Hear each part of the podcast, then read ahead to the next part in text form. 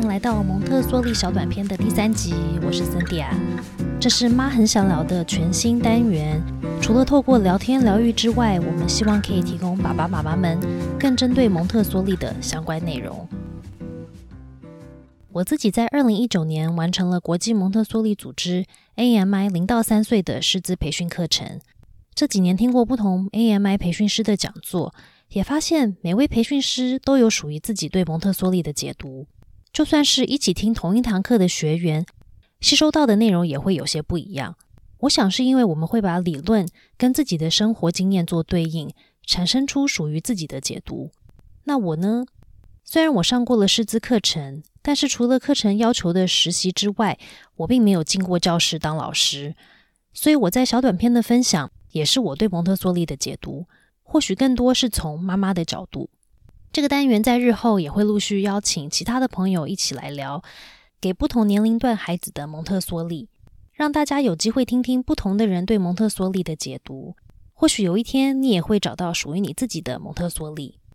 现在很多人说到蒙特梭利，都把它当做一种教育理论的名称，也或者常常听到蒙特梭利说这几个字，好像在引用一位智者。甚至圣人的教诲，其实蒙特梭利是 Maria Montessori 玛利亚蒙特梭利的姓氏。在蒙特梭利小短片的一开始，我们就来聊聊玛利亚蒙特梭利这位女士、这位医生、这位博士不为人知的人生故事。玛利亚蒙特梭利在一八七零年，也就是一百五十一年前，出生在意大利的小镇 Chiele Valle。蒙特梭利在很年轻的时候就已经是一个非常有理想抱负的新兴女性。在他十四岁的时候，就已经发现自己热爱数学。可惜，在一百多年前的意大利，还是非常的重男轻女。对于蒙特梭利想进技术学校读工程，或是后来在罗马大学想读医科，他都会因为这些科目专属于男性而被制止。就连他自己的父亲也都反对，反而是他当时罕见受到高等教育、很爱阅读的妈妈，一路支持他去追求梦想。蒙特梭利坚持与不服输的个性。帮助他最后突破万难，成功的进入罗马大学的医学院，也帮他度过读医学院的时候遇到的各种性别歧视与排挤。在他二十六年的那一年，以成绩杰出的高材生姿态毕业，成为意大利史上首几位的女医生之一。很多人不知道的是，除了教育之外，蒙特梭利终身都在为女性平权和儿童教育的权利在努力。在他从罗马大学毕业的同一年。蒙特梭利代表了意大利去柏林参加国际女性大会。当时他的演说为职业妇女的平等薪资以及工作机会倡议。他也不断争取儿童不该当童工，因为他们有受到教育的权益。经历两次世界大战的他，看见了战争的可怕，并发现儿童与教育是开启和平之门的钥匙。这位甜味女性三次被提名了诺贝尔和平奖。就连心理学之父弗洛伊德也曾经写信表达他支持蒙特梭利的教育方式。他说：“如果每个人都能读你的学校，他们就不会需要我了。”印度的国父与和平倡议者甘地也曾写信给蒙特梭利，表达他同意蒙特梭利的倡议。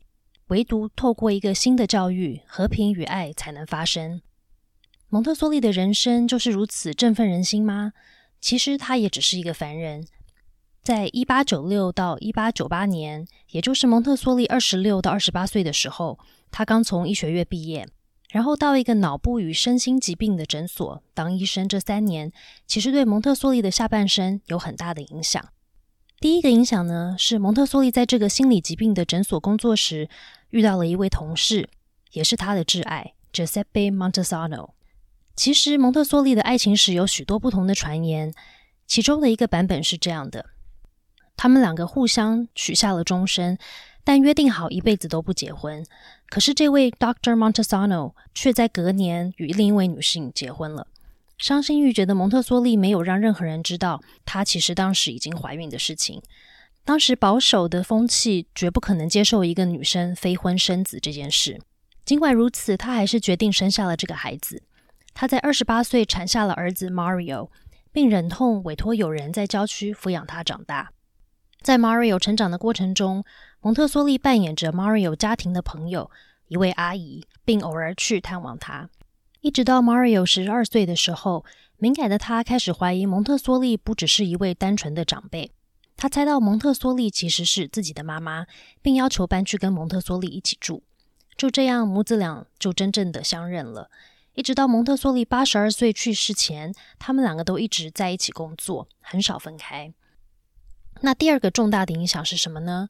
蒙特梭利在诊所工作的时候，接触到许多智能障碍的孩子与成人。